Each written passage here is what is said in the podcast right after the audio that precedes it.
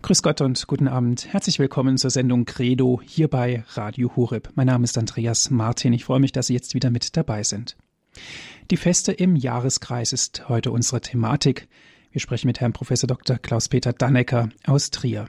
Neben den großen Festkreisen, dem Weihnachts- und Osterfest, die jeweils eine Vorbereitungszeit und die Zeit des Feierns haben, gibt es die längste Zeit im kirchlichen Jahreskreis, die etwas unspezifisch ist.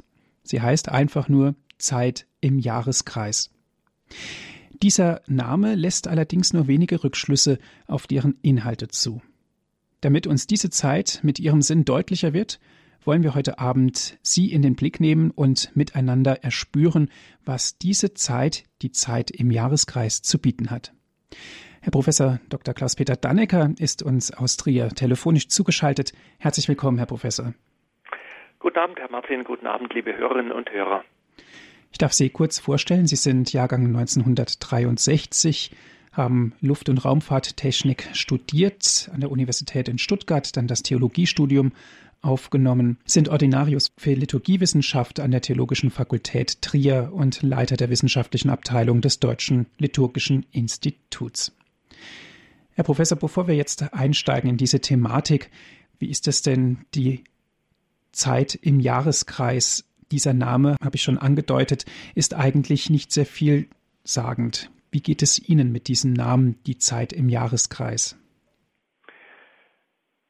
Ja, ähm, wenn ich mich so zurückerinnere, als ich zum ersten Mal mit diesem Namen zu tun hatte, das war, als ich etwa 13 war, da bekam ich von meiner Großmutter zur Firmung einen Schott geschenkt, also das Volksmessbuch wo die ganzen Texte vom Sonntag von der Messe drin waren.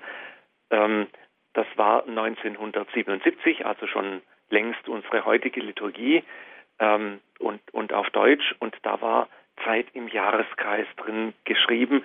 Und ich meine noch zu sehen, ähm, das Herrenjahr. Und ich habe mir unter beidem überhaupt nichts vorstellen können und ähm, habe dann halt mal da rumgelesen und auch mal den Pfarrer gefragt, was das ist und warum das so komisch heißen müsste, ähm, um mir da einfach als damals als Kind versucht, einen Reim drauf zu machen. Und ich erinnere mich noch, dass ich dann mit meinem Bruder, wir waren beide Ministranten, äh, in die Sakristei gegangen sind und mit dem Mesner verhandelt haben, damit wir einmal ein Messbuch ausleihen können und das dort selber nachschlagen können, was denn da so drin steht.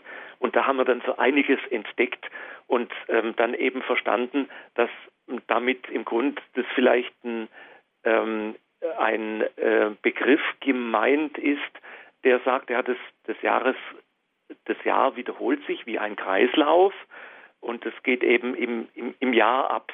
Ja, so mehr oder weniger. Mehr hat es auch keine äh, Bedeutung. Ähm, interessanterweise viel später, als ich dann Theologie studiert habe und mich mit der Fragestellung auch liturgisch beschäftigt habe, bin ich darauf gestoßen, dass es in, in einem der ältesten Vorläufer unseres Messbuchs aus dem 6., 7. Jahrhundert, dass es da schon einen ähnlichen Ausdruck auf Latein gibt, wo auch äh, der, äh, ähm, der Jahreskreis der Circulus Anni äh, diese Bezeichnung verwendet wird. Also das scheint schon sehr lange so und sogar schon auf Latein so gewesen sein. Also an einen Begriff, an dem man da angeknüpft hat, ob der jetzt sinnvoll ist oder nicht. Äh, das, ähm, ja, das entdecken wir ja heute. Mhm. Herr Professor, Nehmen wir mal den Begriff Zeit in den, ins Visier. Was bedeutet überhaupt Zeit aus christlichem Verständnis und vielleicht auch aus dem liturgischen Verständnis heraus? Ja, das ist eine sehr philosophische Frage, auf die man, ähm, oder ich versuche jetzt auf diese Frage äh, etwas pragmatisch zu antworten, ähm, von unserer Erfahrung her. Und zwar erleben wir Zeit in zwei verschiedenen Weisen meistens entweder linear, also Zeit als, als ähm, ein Strom, der, äh, mit dem wir mitschwimmen, der vergeht, der irgendwann einmal begonnen hat und irgendwann wahrscheinlich dann aufhören wird, vor allem auch unser persönliches Leben. Ähm, ja, wir, wir werden geboren, das erzählt uns dann, erzählen uns dann unsere Eltern, aber wir erleben unsere Einschulung, wie wir älter werden, ähm, wie wir dann Beruf ergreifen und so weiter. Und das ist, das ist wie so ein, ein, ein linearer Ablauf, der vergeht. Und irgendwann wird man alt, geht in Pension und, und, und so weiter. Das andere Erlebnis, was wir haben von Zeit, ist eher zirkular, zyklisch ähm, dass es immer wiederholt. Die Feste jedes Jahr, Weihnachten, Ostern, mein Geburtstag oder der Namenstag, ähm, bestimmte wichtige Ereignisse, die sich jedes Jahr wiederholen, die sind zyklisch, die wiederholen sich. Ähm, immer wieder gleich und doch aber auch immer anders. Und beide, beides, beide Erlebnisse haben wir in unserem Leben und beide Erlebnisse ähm, sind auch in der Bibel belegt, sowohl das Verfließende der Zeit, aber auch das Zyklische der Zeit. Wir sind es gewohnt, nochmal etwas pragmatisch unsere Zeit einzuteilen in Arbeitszeit und in Freizeit. In Arbeitszeit, die wir halt meistens in Kauf nehmen müssen, ähm, um uns das tägliche Brot zu verdienen und die Freizeit, wo wir davon dann eben frei sind.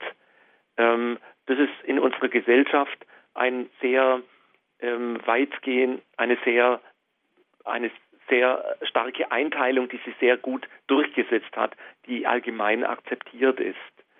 Aber ich glaube, dass diese Einteilung ein bisschen zu kurz greift, weil ich persönlich würde nicht alles entweder der Arbeit oder der Freizeit zuordnen. Ähm, wenn man jetzt mal etwas frommer äh, argumentiert und überlegt, das Gebet, ich will, ähm, es ist für mich nicht Arbeit, aber es ist auch keine freie Zeit. Äh, deshalb hat ein Liturgiewissenschaftler aus Italien, Andrea Grillo, vorgeschlagen, zu Arbeits- und Freizeit noch den Begriff der Festzeit, der Zeit des Festes hinzuzunehmen. Eine interessante Überlegung, die nicht äh, ganz von der Hand zu weisen ist. Und dort dieser Festzeit ordnet er äh, das Religiöse, die Liturgie, das Gebet zu. Das ist für uns ein Fest, weil wir eben mit Gott zusammen sind. Wenn wir jetzt noch etwas ähm, weiter überlegen und geschichtlich überlegen, neben diesen Verständnissen, die ich jetzt so ganz knapp vorgestellt habe, ist Zeit theologisch gesehen immer auch der Ort der Offenbarung Gottes. Gott zeigt sich in der Zeit, wo denn auch sonst. Er hat am Anfang die Zeit geschaffen. Wenn Sie nur an den Schöpfungsbericht am Anfang der Heiligen Schrift denken. Im Anfang war alles leer und dann schafft Gott Zeit, Meer, Land, schließlich den Menschen und alles andere auch. Und diese Zeit, die er da geschaffen hat, die läuft ab und in dieser Zeit erfahren die Menschen diesen Gott. Wenn wir im Alten Testament lesen, erfährt zum Beispiel Mose Gott in dieser Zeit, das Dornbuschereignis. Israel erfährt Gott in dieser Zeit die Befreiung aus der Sklaverei in Ägypten. Israel erfährt den Beistand Gottes über viele hunderte Jahre hinweg seiner Geschichte und sagt immer wieder, wir müssen uns daran erinnern, dass uns dieser Gott in der Zeit, in der Geschichte beisteht. Das, und das ist jetzt unsere theologische Reflexion, die sagen kann, ja, Gott offenbart sich in der Geschichte und durch die Geschichte. Gott ist ein Gott, der sich in der Zeit, in der Geschichte zeigt und da auch seinem Volk treu bleibt und bei ihm äh, bleibt. Und das Christusereignis ist auch in der Zeit. Christus wird in der Zeit geboren. Das ist ein ganz bestimmter ganz bestimmtes Datum, an dem er in die Welt kommt, eine Zeit, in der er in der Welt gelebt hat und in der er das Heil Gottes verkündet hat. Er hat Jesus, er hat Gott, den Vater, verkündet als den barmherzigen Vater. Er hat seine Erfahrung von seinem Vater den Menschen weitererzählt. Er hat sie verkündet. Schließlich ist er um unseretwillen gestorben nach seinem Leiden, hat im Grab gelegen und ist schließlich auferweckt worden. Er hat also in der Zeit die Erlösung ähm, bewirkt und gewirkt. Und diese Offenbarung Gottes in der Zeit, der alttestamentliche Gott, Jesus Christus, geht weiter in der Zeit des Neuen Testamentes mit dem Pfingstgeist, schenkt Gott seiner Kirche einen Beistand, der immer bei ihr bleiben wird, der immer die Gegenwart Gottes in der Zeit markiert und bestätigt. Und deshalb kann man sagen, dass auch bis in unsere Zeit immer diese, diese Gegenwart Gottes, das, die Offenbarung Gottes in der Geschichte fortdauert. Und ähm, die Geschichte, die Zeit an sich ist der Ort, wo sich Gott zeigt und äh, immer auch zeigen wird, weil er keinen anderen Ort hat, uns ähm, sich zu zeigen. Und sich zu zeigen als barmherziger Vater, der uns Menschen erlösen will, der bei uns sein will, der sein Heil letztlich in dieser Zeit verwirklichen will. Also das, was man ähm, in, in der Bibel mit das Himmelreich oder das Reich Gottes bezeichnet, dass dieses Reich sich immer mehr ähm, in dieser Zeit, in der Geschichte ausbreitet und immer handgreiflicher wird.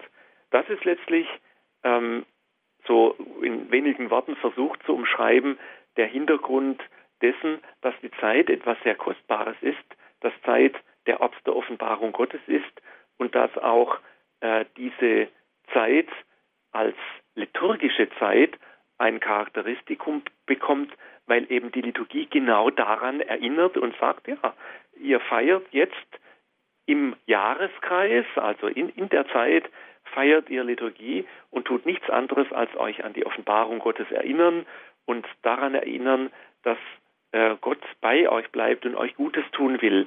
Nicht nur im Alten Testament, nicht nur Jesus Christus und äh, irgendwelchen Leuten vor uns, sondern auch hier und heute.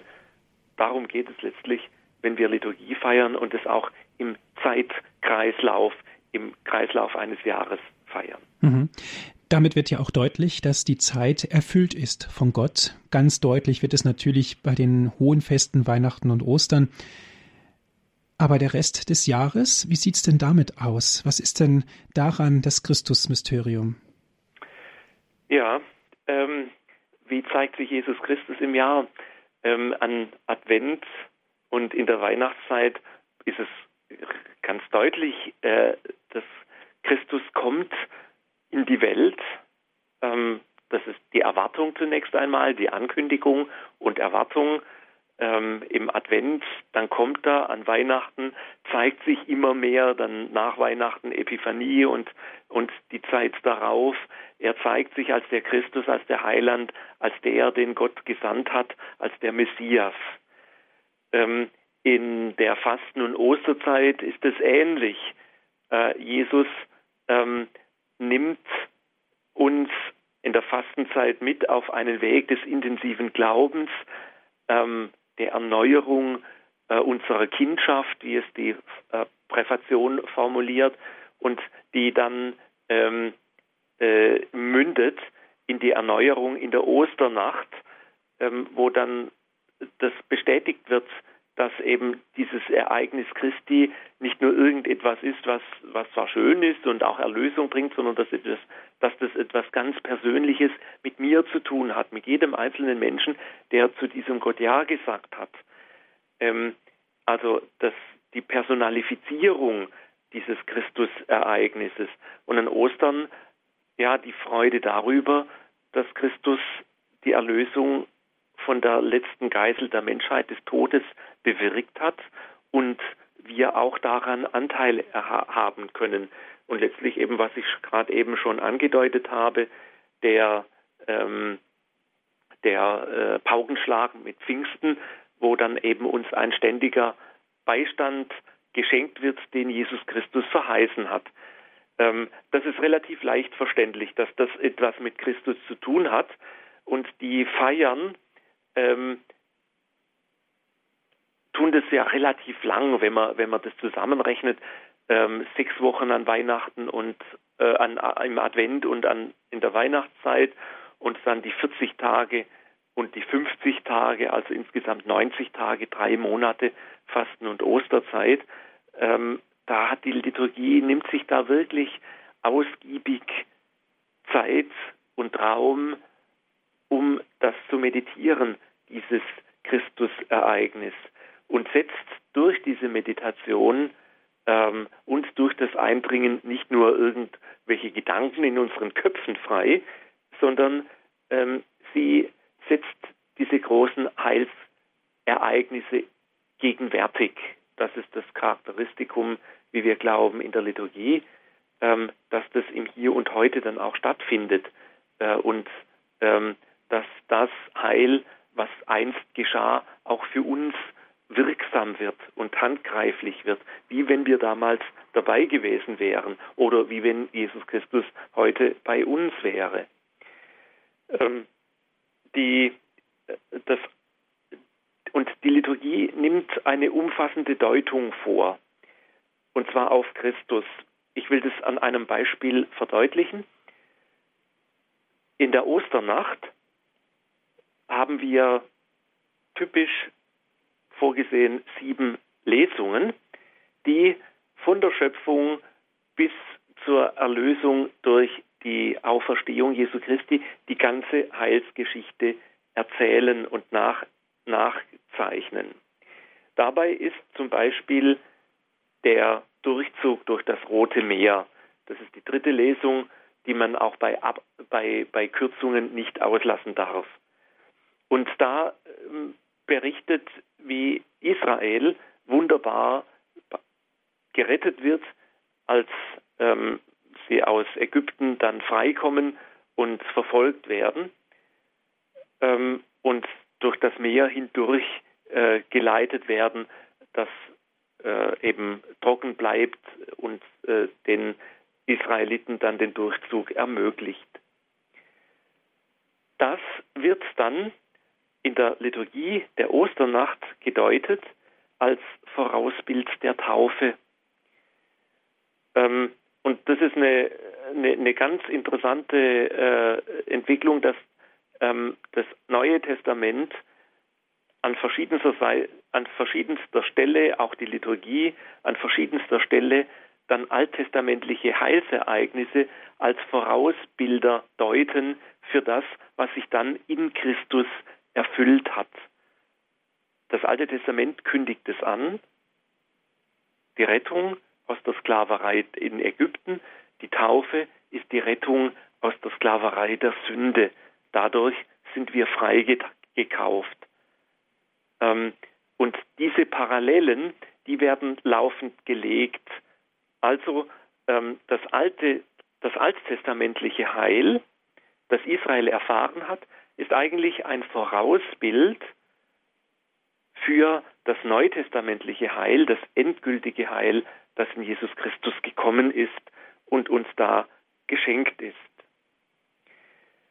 Ähm, dieses, ähm, diese Vorausbilder, diese Deutungen, die ähm, werden dann auch weitergeführt an den großen Festen. Ein Beispiel habe ich gemacht. Und der Jahreskreis nun, das ist ja eigentlich unser Thema heute, obwohl ich jetzt schon sehr, sehr lange über Weihnachten und Ostern geredet habe. Der Jahreskreis übersetzt es dann sozusagen das, was im Alten Testament angedeutet wurde, im Neuen Testament ähm, durch das Christusereignis aktiviert worden ist und vollendet worden ist in der Offenbarung, wird jetzt in unseren Alltag heute übersetzt. Und die Liturgie im Jahreskreis ist, ähm, äh, zeichnet das aus, dass sie eben genau da eine Übersetzungshilfe leisten will.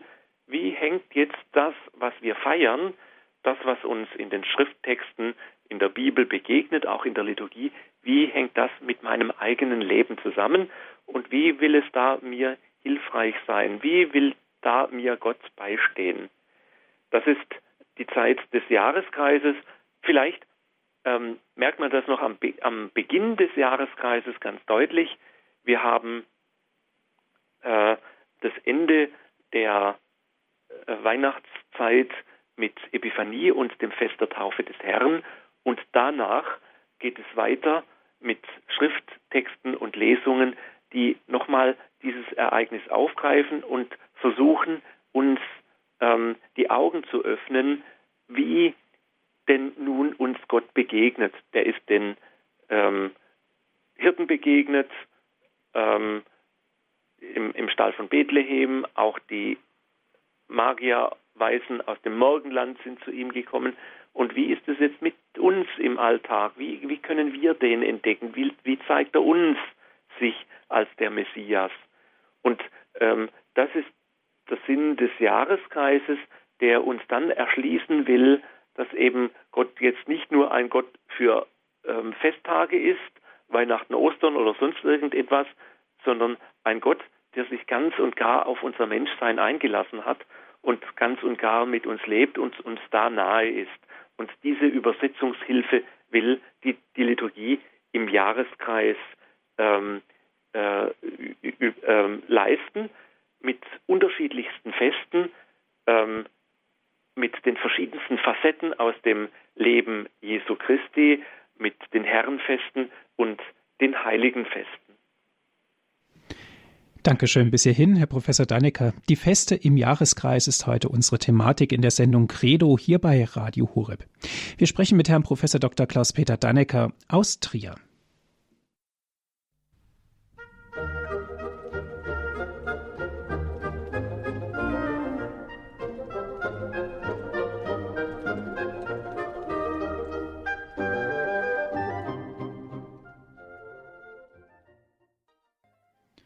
Sie hören die Sendung Credo hier bei Radio Hureb. Die Feste im Jahreskreis ist heute unser Thema. Wir sprechen mit Herrn Professor Dr. Klaus-Peter Dannecker aus Trier. Herr Professor, Sie haben uns vorhin geantwortet auf die Frage, was ist denn eigentlich mit dem Rest des Jahres und den Festen? Es gibt auch unterschiedliche Facette im Leben Christi, so auch die Herrenfeste und auch die Heiligenfeste. Da möchte ich ganz gerne anhaken, welche Herrenfeste und welche Heiligenfeste gibt es denn im Jahreskreis?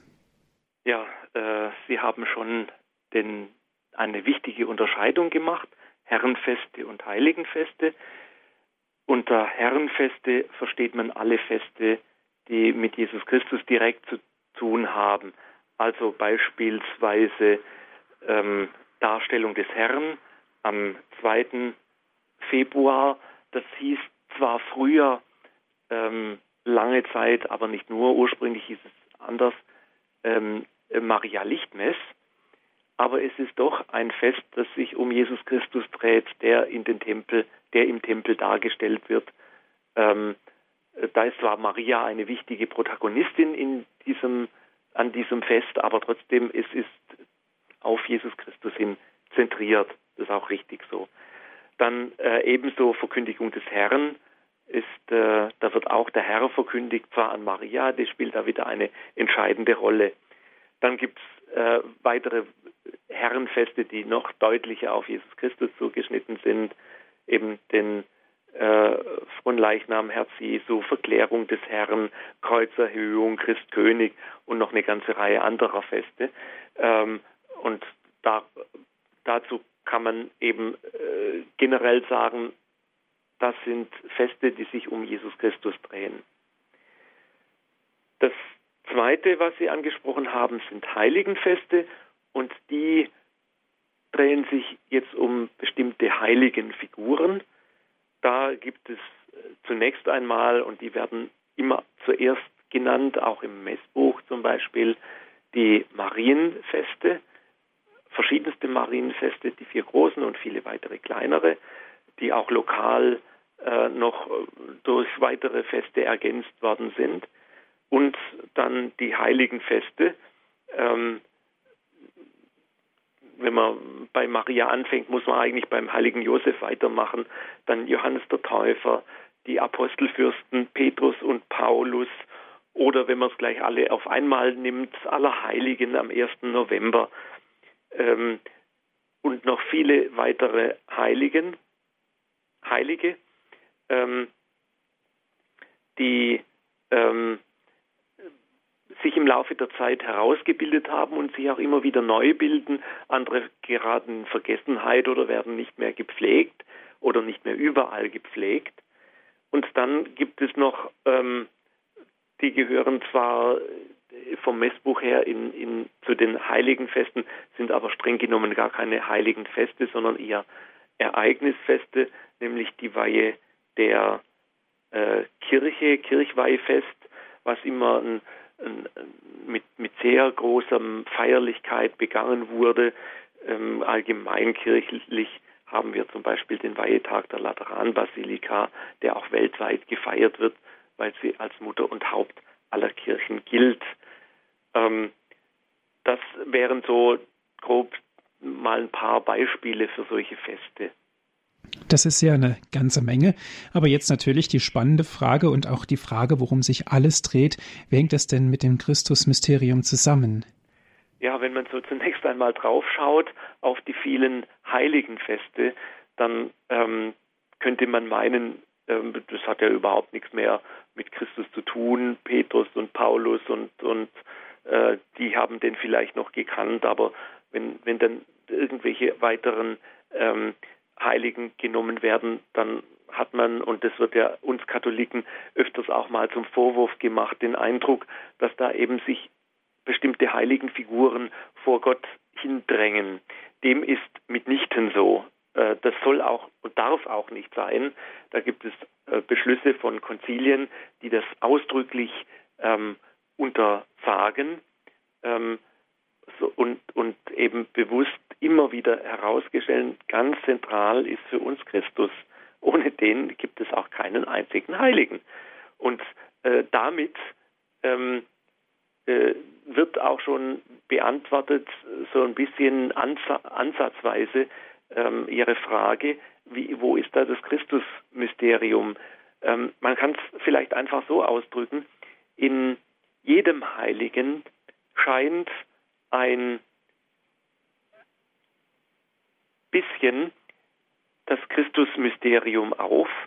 Äh, das Christusereignis wird in jedem Heiligen ähm, gegenwärtig.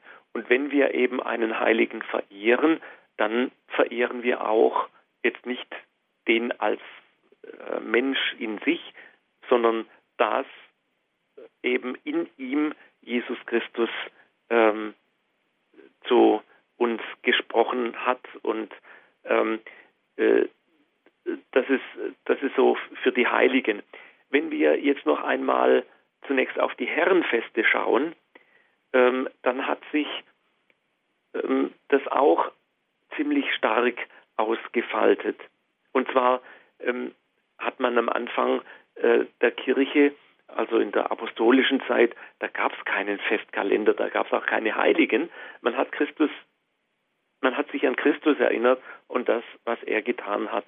Und ähm, es sind immer mehr Facetten seines Lebens zum Vorschein gekommen.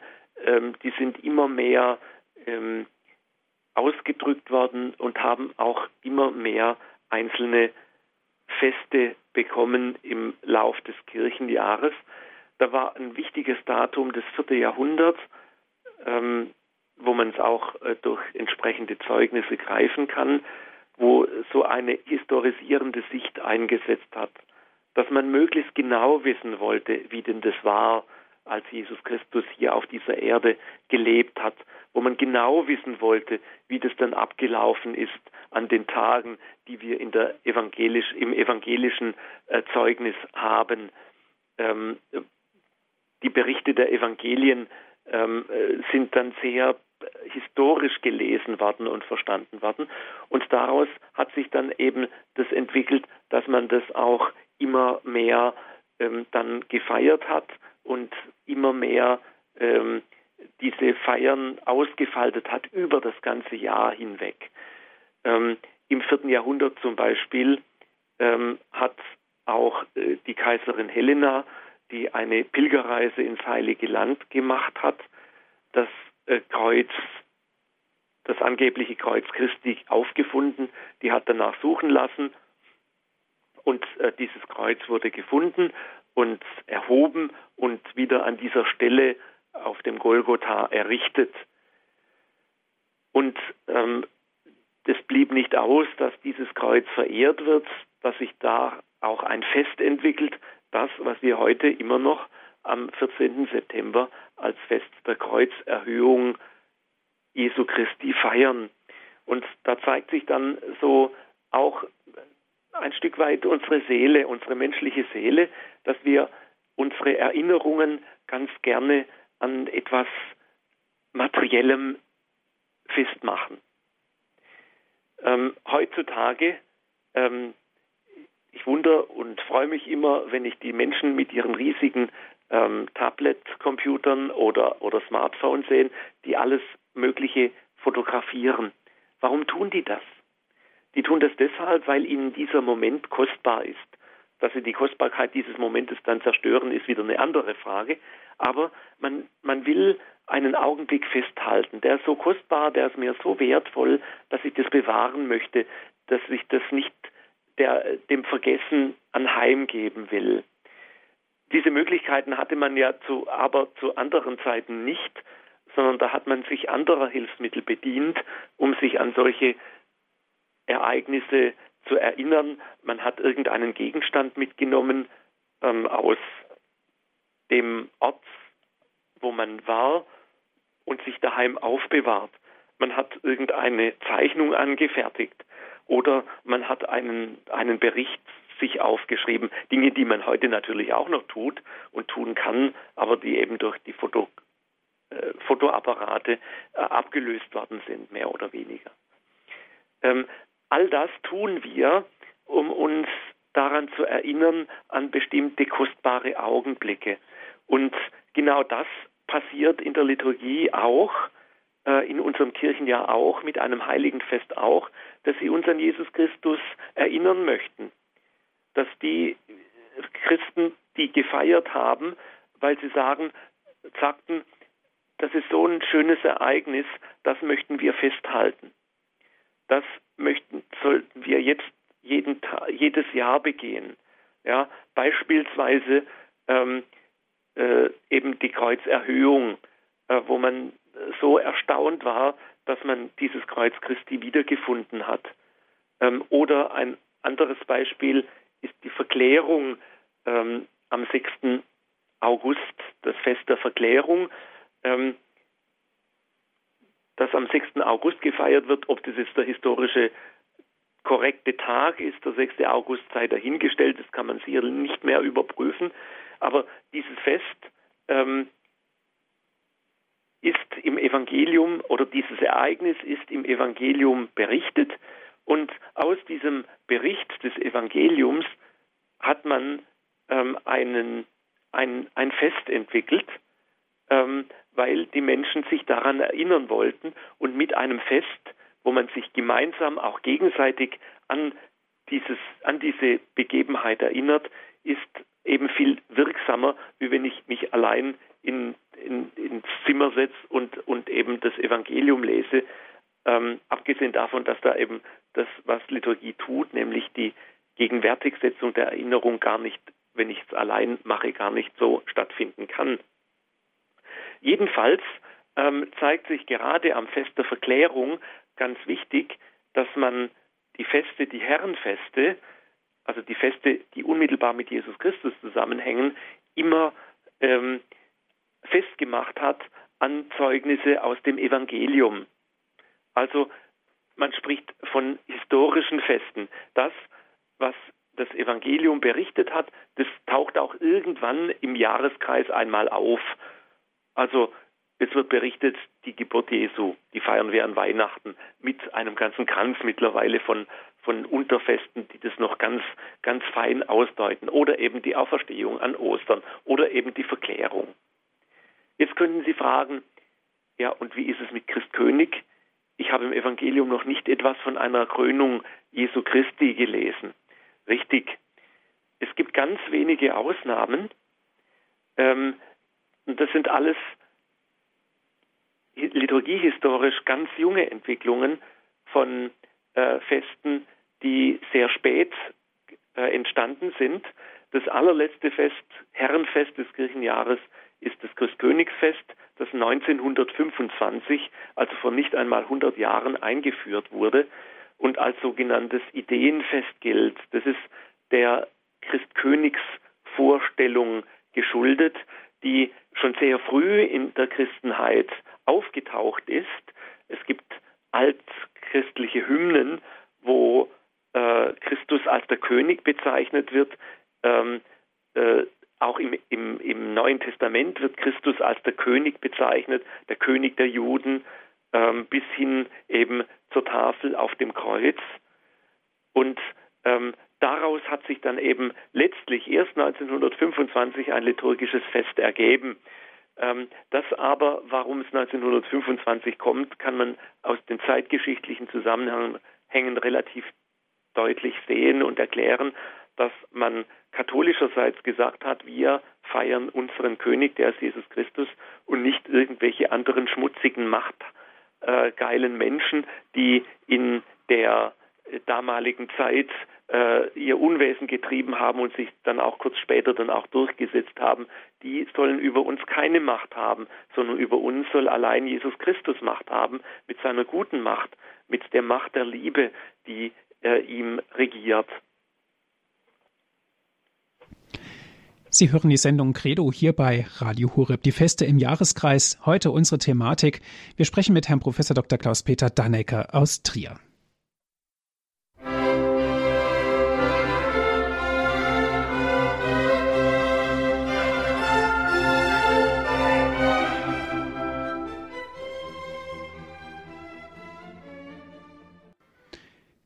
Die Credo-Sendung hier bei Radio Horeb haben Sie jetzt eingeschaltet. Herzlich willkommen. Heute sprechen wir über die Feste im Jahreskreis mit Herrn Professor Dr. Klaus-Peter Dannecker aus Trier. Herr Professor, Sie haben es gerade vorhin schon ein bisschen angedeutet vor der Musikpause.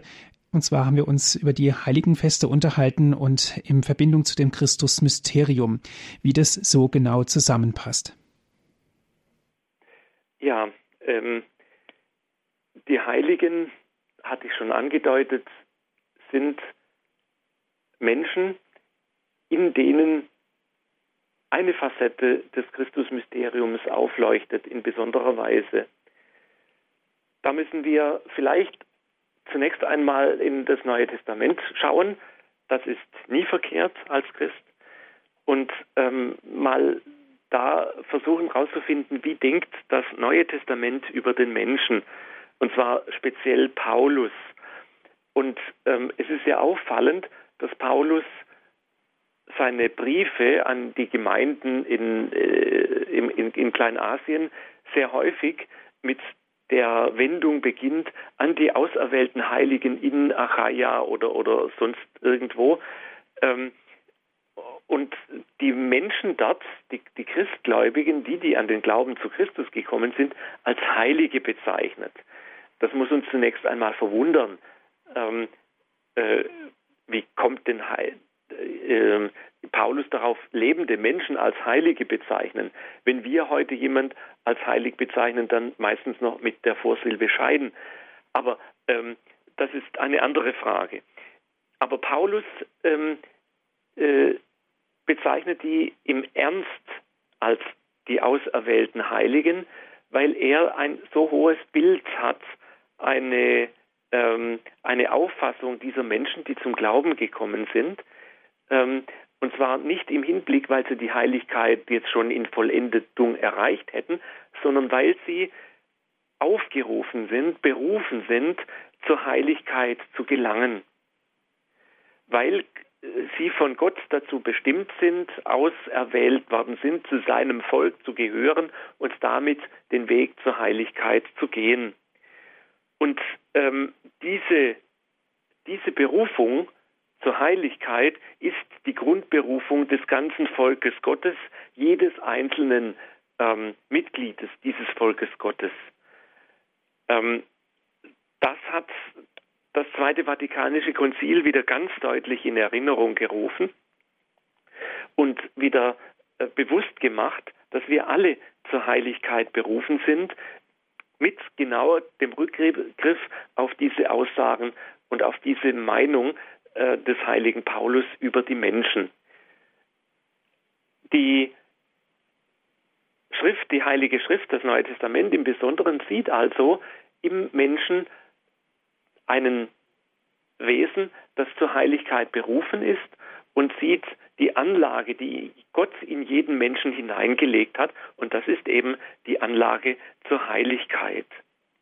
In jedem Menschen will diese Anlage zur Heiligkeit zum Vorschein kommen, zum Ausdruck kommen. Das wird uns mit der Taufe in die Wiege sozusagen gelegt. Ähm, wir werden gesalbt nach der Taufe mit dem heiligen Krisam und werden damit zum Priester, König und Propheten, haben Anteil an den Ämtern Jesu Christi. Und das ist auch so unser Auftrag zur Heiligkeit, so zu werden wie er, nicht nur durch die Salbung, sondern durch unser ganzes Leben, durch unser Verhalten, durch unser Beten, durch unseren Einsatz für diese Welt, durch unseren Einsatz für das Reich Gottes. Natürlich ähm, äh, liegt da äh, zugrunde, dass der Mensch ein Geschöpf Gottes ist, das zu seinem Ebenbild geschaffen ist. Und dieses Ebenbild Gottes wird, soll dadurch wirklich zum Ausdruck kommen.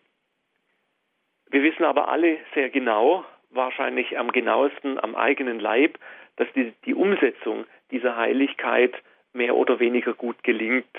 Manchen Menschen gelingt sie sehr, sehr gut.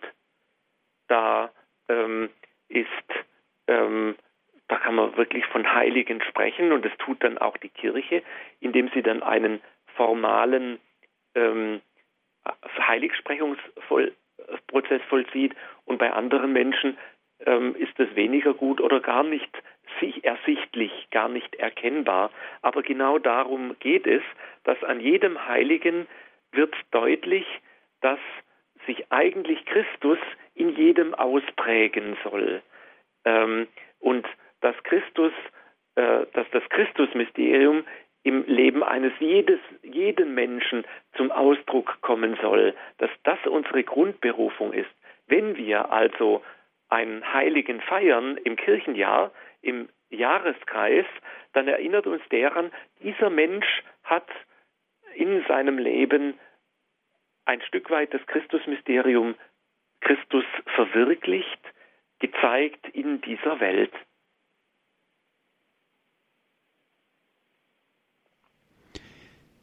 Herr Professor Dannecker, Christus verwirklicht in dieser Welt.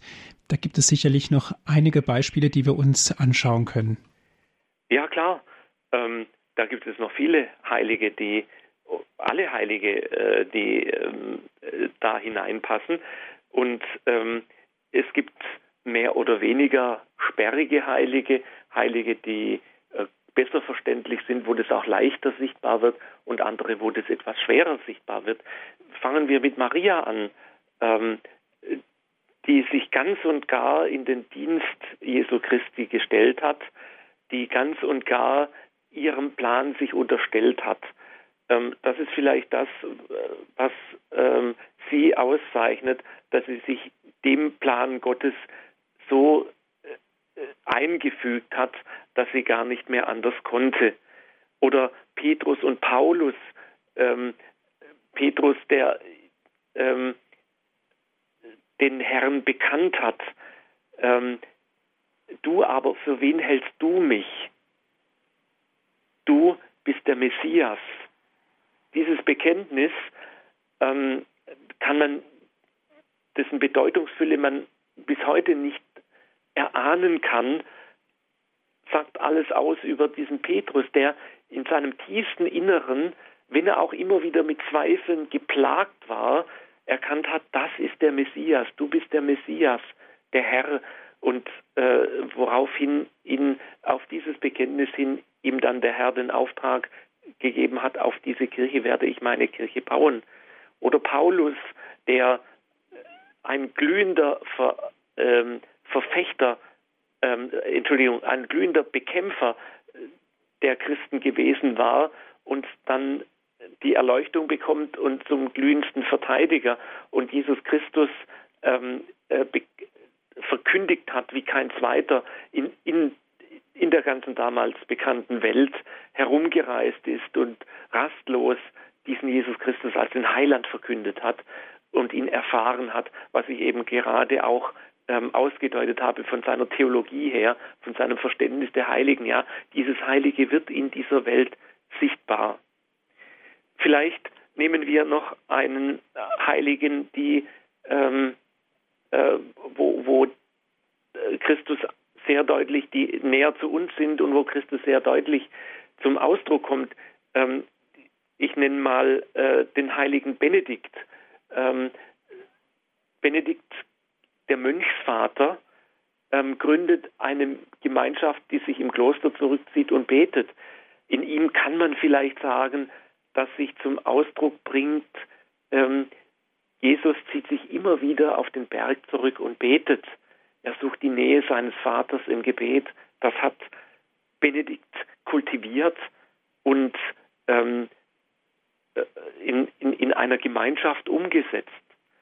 Oder Franziskus, äh, der wieder auf seine Weise ähm, die Nähe Jesu Christi zu den Armen und Vernachlässigten, zu den Ausgestoßenen und Aussätzigen gezeigt hat, der den Aussätzigen umarmt und damit zeigt, äh, die, die Nähe Gottes zu genau diesen Menschen anzeigt und in dieser Welt darstellt. Oder wenn man an Maximilian Kolbe denkt, der für einen Familienvater stirbt und damit ganz handgreiflich macht, wenn er nicht gestorben wäre, hätte dieser andere Mann nicht weiterleben können. Und genauso können wir sagen, wäre Christus nicht gestorben, könnten wir nicht weiterleben, befreit von dieser Un von, von der Urschuld, befreit von dem, was alles ähm, auf uns lastet. Weil Christus für uns gestorben ist, können wir leben. Oder Mutter Teresa, ähm, die sich auch um die Armen, um die Ärmsten äh, gekümmert hat und dabei Jesus Christus darstellt, der bis in die verlassensten Winkel unserer Welt kommt und äh, da das Licht Gottes und die, die Nähe Gottes zu den Menschen zeigt, gerade zu den Letzten und ähm, äh, den Verlassensten. Also alles Menschen, die auf ihre Weise ein Teil Jesu Christi darstellen und die wir deshalb feiern. Nicht, weil sie in sich tolle Menschen waren, das vielleicht auch, sondern weil sie in ihr auf ihre Weise Jesus Christus dargestellt haben in dieser Welt und Jesus Christus erfahrbar haben werden lassen für andere Menschen und so äh, das Reich Gottes gezeigt haben in dieser Welt. Es ist angebrochen, auch wenn wir merken, dass noch vieles nicht eben vollendet ist. Dankeschön bis hierhin, Herr Professor Dannecker. Auf einen Aspekt möchte ich auch noch eingehen. Das ist nämlich auch die Farbe des Jahreskreises. An den Festtagen haben wir ja die unterschiedlichsten Messfarben und die Zeit im Jahreskreis ist mit der Farbe Grün bestimmt. Woran liegt das? Ähm, das ist eine ähm, relativ pragmatische Geschichte. Ähm, man kann sagen, ja, das Zeit äh, im Jahreskreis ist grün. Ähm, äh, weil Grün das Leben darstellt, das Leben, das sich eben auch aufblüht. Aber ähm, das, das, hat mit den ähm, Färbetechniken, mit den mittelalterlichen Färbetechniken zu tun, äh, die nur äh, relativ eingeschränkt Farben produzieren könnten. Und da war das Grün eine relativ gut und günstig herzustellende Farbe im Gegensatz zum Beispiel zum Rot, das sehr das allein aus der Purpurschnecke gewonnen werden konnte und äh, dadurch viel mehr, ähm, äh, viel, viel kostbarer war. Und deshalb hat man dann eben für die häufigste Zeit äh, das Grün genommen, was sich übrigens auch darin zeigt, dass das lokal historisch sehr unterschiedlich ausgeprägt war. Ähm, äh, die Mailänder Liturgie hat andere Farben wie, wie wir, weil die dort eben halt andere Sachen ähm, herstellen konnten. Wunderbar, danke schön. Dies zur Vervollständigung Ihres Vortrages. Ich darf mich ganz herzlich bei Ihnen bedanken, dass Sie sich die Zeit genommen haben, dass wir heute wieder einen Schritt weitergegangen sind in der Jahreskreisliturgie und heute die Feste im Jahreskreis beobachtet, erspürt haben. Dankeschön, Herr Professor. Herzlichen Dank Ihnen fürs Zuhören und Ihnen, Herr Martin, für die Moderation.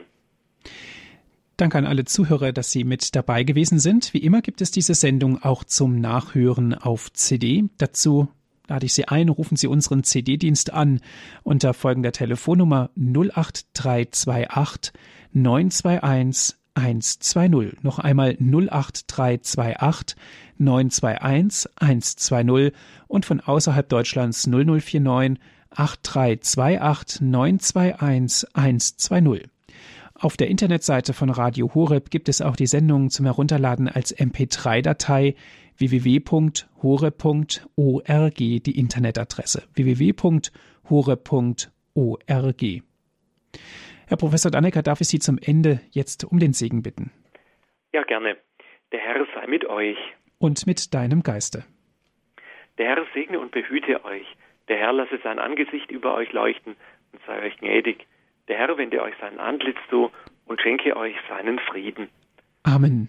Es segne euch der allmächtige Gott, der Vater und der Sohn und der Heilige Geist. Amen.